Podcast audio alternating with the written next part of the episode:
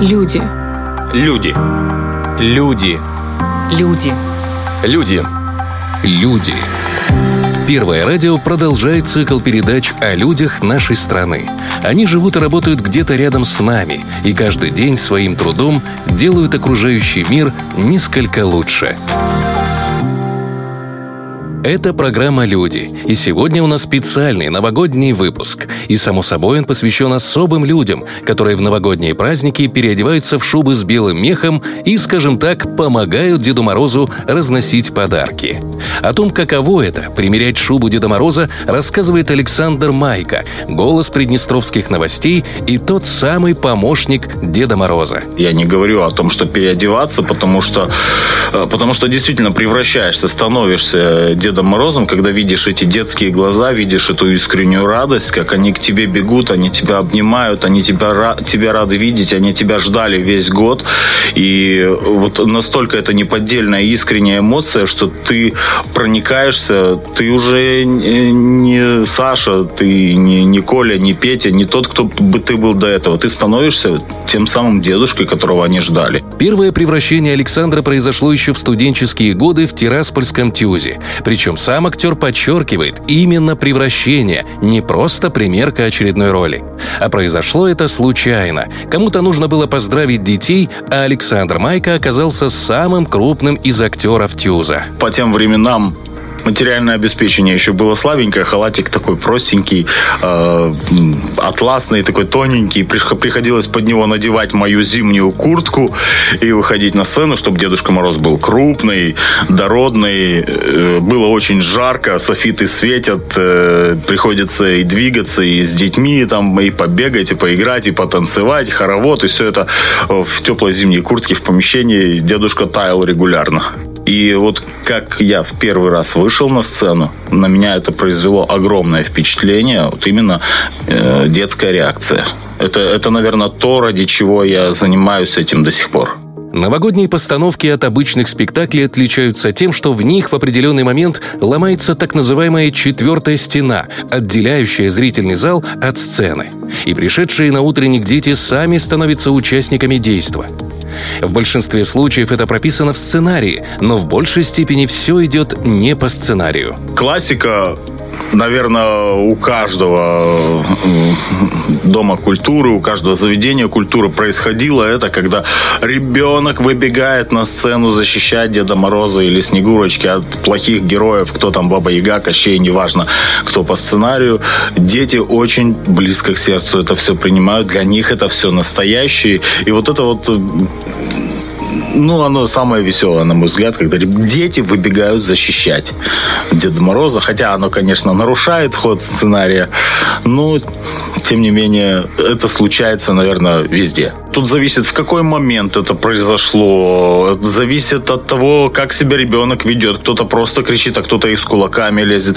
Но, как правило, очень помогает взять ребенка на руки Дедушке Морозу и Снегурочке. Снегурочке, кстати, дети очень доверяют.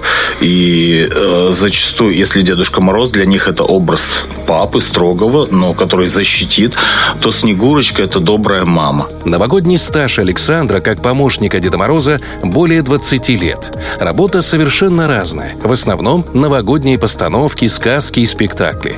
Но нередко выпадают и частные поздравления, и взрослые корпоративы. Взрослым людям, особенно в наше время, этого очень не хватает. Не хватает чуда, не хватает волшебства, доброты, искренности и вот ощущения праздника. Разница все-таки есть э, в том плане, что нужно быть готовым к неожиданностям. И если в случае с детьми это, ну, стандартные детские, кто-то там, ребенок может испугаться, ребенок может споткнуться, заплакать, там, э, стишок забыть. Тут свои нюансы. Взрослые люди, это, как правило, люди, которые которые уже отмечают Новый год за столом, и от них, соответственно, других неожиданностей нужно ждать в этом состоянии. Поэтому э, тоже к этому нужно быть готовым. Дедушка Мороз в любом случае должен быть тактичным, должен, должен быть аккуратным со всеми, к кому он пришел, и э, помогать. Э, что детям, что взрослым выходить из э, ситуаций неприятных, нелепых, в которые они по той или иной причине попали. И детей, и взрослых в общении с дедушкой объединяет одно – просьбы и пожелания. Родители обычно пытаются их разузнать заранее, но, как и в сказочных постановках, зачастую все идет не по сценарию. Как э, пай-девочка какая-нибудь может попросить э, что-то, э, ну, рокерское там или, ну, я не знаю, все что угодно. Э, так и мальчик с виду хулиган может скрипку попросить. И тут никогда не угадаешь. На самом деле дети выглядят э, снаружи по одному, а на самом деле чего они хотят, это вот они только Дедушке Морозу признаются. Кто-то просит братика-сестричку, кто-то просит э, здоровья себе своим близким, кто-то выкатывает целый список разных модных игрушек, кто-то хочет э, чего-то достичь, добиться победы в каких-то спортивных конкурсах или еще где-то на Олимпиадах. Э, у детей запросы на самом деле очень разные. Вот насколько разные дети, настолько разные у них запросы. В отношении актеров новогоднего жанра у обывателей давно сложены устойчивые стереотипы, в основном навязанные кинематографом, анекдотами и комичными бытовыми ситуациями. Однако на деле все иначе. Например, мало кто знает, что у помощников Мороза есть свой профессиональный этикет, который не принято нарушать. Дедушка Мороз э, не должен пить никаких алкогольных напитков вообще в этот день, как бы взрослые не предлагали. Э, если Дедушка Мороз курит, не надо курить. Не надо курить, запах чувствуется. Э, Дедушка Мороз э, не должен превращаться обратно в того, кто там под костюмом, под бородой, пока дети не видят. Дедушка Мороз должен превратиться в Деда Мороза до того, как он переступил порог, вот дома или, или как он пере, вышел на сцену.